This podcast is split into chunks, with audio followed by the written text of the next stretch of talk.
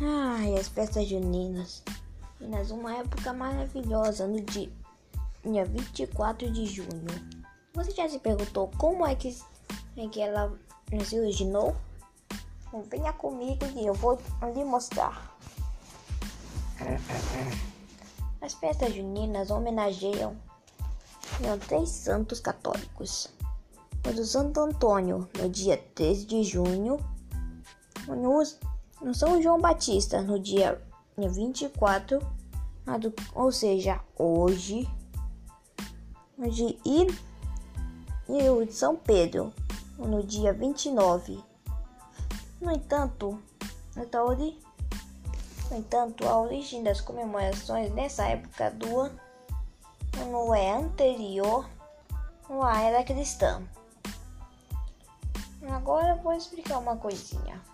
O formato das festas juninas que conhecemos hoje chegou através dos padres jesuítas, que incorporaram os costumes indígenas e afro-brasileiros.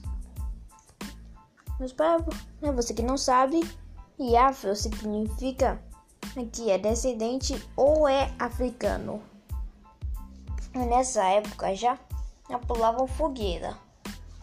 É o que se explica o nosso hábito no dia que de, e ficar e fazer aquele jogo de pula fogueira.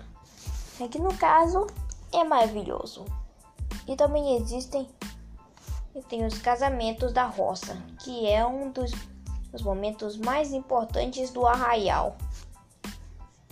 Ah, tem gente que faz umas modificações, mas com isso, o que eu quero dizer é até crianças podem participar disso. Mas não é um, mas não é um casamento de verdade. É um casamento de mentirinha que possivelmente vai durar até o fim do das festas juninas.